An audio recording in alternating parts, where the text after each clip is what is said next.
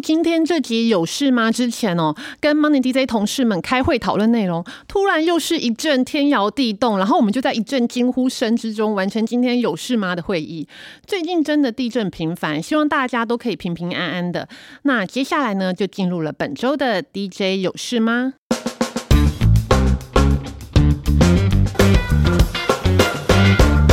在美股的部分呢，根据群益美股分析师高子旭表示，过去一周多以来呢，美股快速的反弹，市场对于乌俄战争的消息已经产生了边际递减的效应。那在三月十七号联总会符合预期的升息一码之后，配合着鲍尔鸽派的言论，市场以利多解读。虽然三月二十二号鲍尔的在台北时间凌晨的谈话明确的暗示，不排除一次升息两码的可能，并且强调美国的通膨太高，但反映在美国股市上并没有太过度的反应。那美股持续上扬到本周三晚上。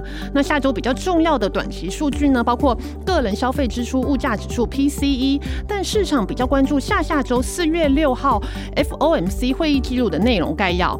那是否会有更比较详细内部委员的看法以及缩表的时程跟进度？所以未来在三月二十八号到三月三十一号这一周，除非乌俄战争发生什么太大的变化，否则美股应该是偏向小幅拉、微幅修正的走势几率较高。在本周热门族群的部分。我们透过 XQ 全球赢家的选股，帮大家挑选出 IC 载板及类比 IC 的族群。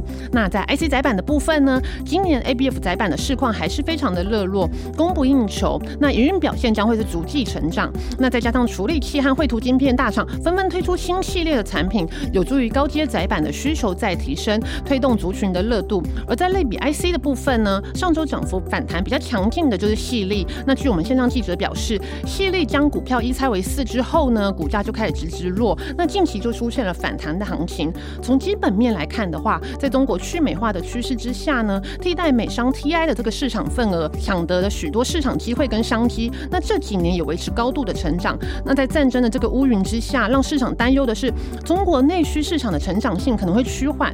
不过就整个类比 IC 产业来看的话，消费性的相关的需求是比较放缓的，但伺服器啊、车用的需求还是很强劲，因此价格还是具有相。当的支撑力道，那类比族群还是供不应求，在消费性市场价格可能会比较有压力，但产能就会移到做比较呃需求比较强的应用。那在下周大事的部分呢？昨天我们 MDJ 财经新闻有率先披露，下周三月二十八号有一个海龙、台船、世纪钢跟世纪风电的独家承揽协议的签约仪式。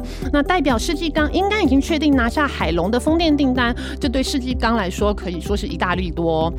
那下周呢？还有金融类股中信金的法说会，虽然说金融族群的法说会已经近尾声，但最近金融股很热嘛，所以大家都还是很关注。尤其中信银去年十月正式成为泰国 LHFG 集团最大的股东，那泰国也变成中信金在海外最大的海外据点。之后就是要加强泰国在呃销金啊、中小企业以及台商的金融布局，那会带动中信金长期海外获利占比的提升，这点应该会是法人关注的焦点。那另外呢，航运族群一直是市场的热话题哦。那下周三月三十号就会有阳明的法说会，预期还是会试出不看坏偏乐观的看法。那三月营收也渴望有好表现，后续当然还是要看中国封城的状况。短期来看的话，可能影响不大，但长期会不会影响货量，还需要再观察。在下周呢，四月一号还有电池材料厂商美骑马的法说会登场。那美骑马去年获利表现不错，那今年来看的话，据我们线上记者的分析，因为它营收会随着前一个月的金属价格标准来波动。那前些日子我们大家都知道嘛，镍价估价大涨，所以我会推动营收的走升。那至于整体今年的电池材料市况也是很看好。美骑马供应的日系以及韩系的电池厂商，他们对应的下游车厂今年的展望都很乐观。那法人也会关注美骑马的产能规划，还有没有更进一步的投资？那最后呢，就来提一下开心的购物季要到啦。下周三月三十号呢，远东搜狗台北店就会先开始母亲节档期的行销活动跟宣传记者会。那母亲节通常是一个实体百货通路的大档期嘛，主打化妆品啊、彩妆等女性用品。那大家都知道，今年是疫情发生的第三年，那业者对于疫情趋缓就会看好，比较哎，采购动力应该会提升。不过另一方面呢，通膨又有可能影响消费力，再加上塞港啊、物料成本增加，可能也会影响到今年这个折扣下杀的这个幅度。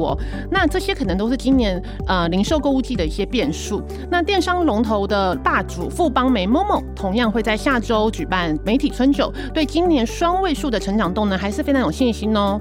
以上就是今天的 DJ 有事吗？祝大家投资顺利，我们下周见喽，拜拜。